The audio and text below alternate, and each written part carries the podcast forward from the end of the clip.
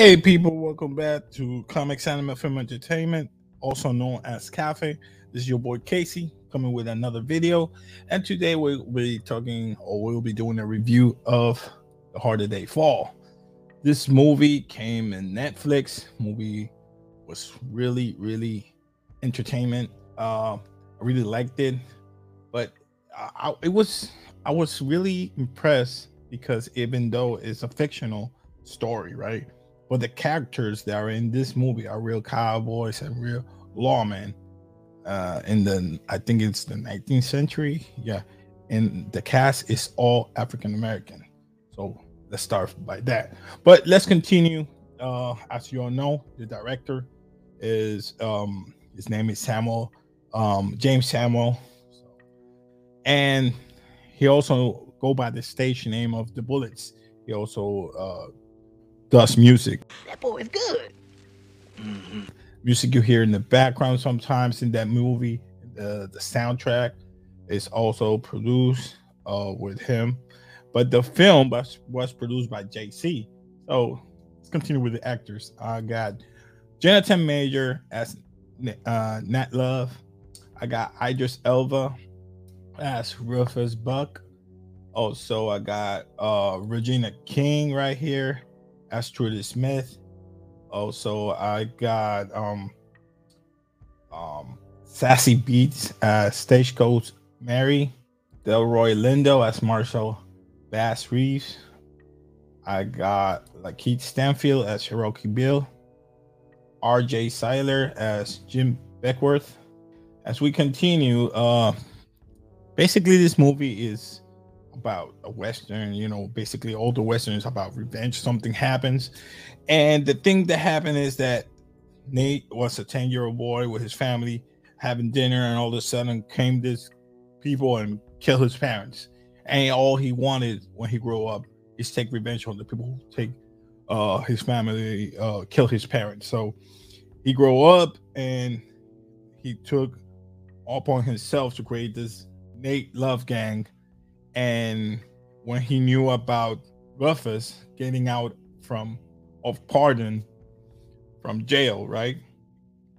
He reunite his whole gang to look for him and kill him. But little did he know that basically he's um part of his gang steal money from other outlaw uh, outlaw people like the Crimson Hood gang, the Crimson Hood gang, which is gonna giving money to Rufus for his town, uh, Redwood. So basically, he owns money because they don't actually rob banks. I'm, I'm talking about the Nat, Nat Love Gang. Never rob banks. They only rob or uh, take money from other outlaws. So they never get their hands dirty going to another bank or something like that. So basically, they got his uh, let's uh, to make the story short, they get his girl, which is at uh, stagecoach Mary, and he's going to the town, and he say, "We give you the girl if you give us our money, or you give us a thirty, uh, the thirty thousand that you owe us plus a ten percent on on top." So basically, he say, um, "Yes, I'll do it." So, with a little help from a marshal, a little help from the the old sheriff in the in the in in the Redwood town, they went and come and rob a bank. They they rob a bank and do whatever they had to do. They come back and start the shootout. They say it's explicit like that. They start a shootout. Everybody start shooting. Everybody start. But at the end, I like the the the fight between the two girls, Regina King or let's say Trudy Smith with with um with Mary. That fight was tight. It was okay. At the end, the twist.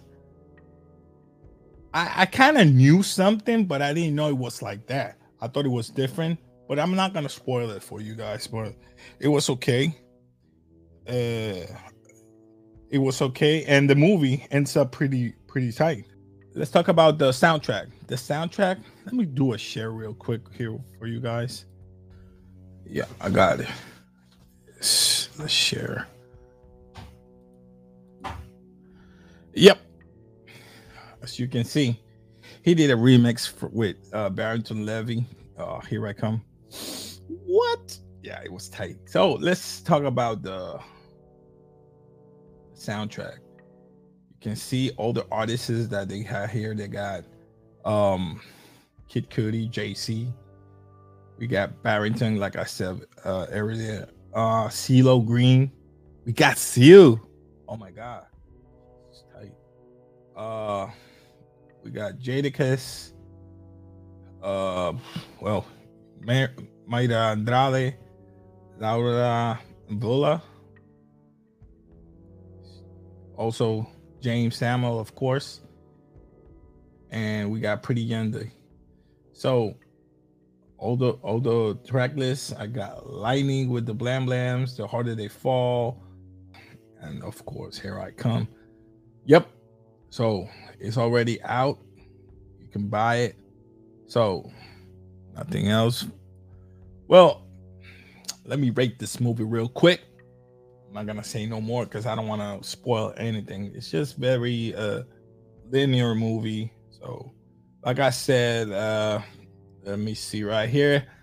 I rate the movies differently. There is the category right here is garbage, mediocre, not memorable, and legendary. I give this this movie memorable. Yes, it is memorable. This movie is tight. Like I said before, uh, we got all African American cast.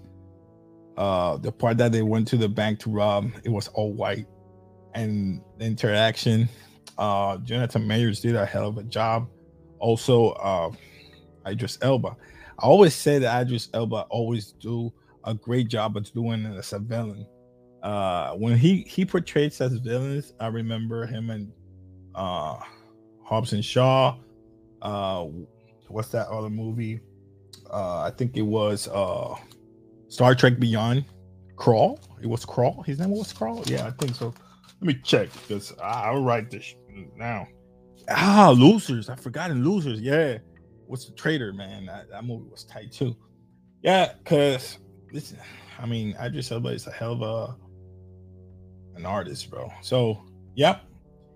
Well, there's nothing else more that I can say. Just watch this movie. You're gonna love it. So, hey, if you like some of my content, remember subscribe, press like, and also share content.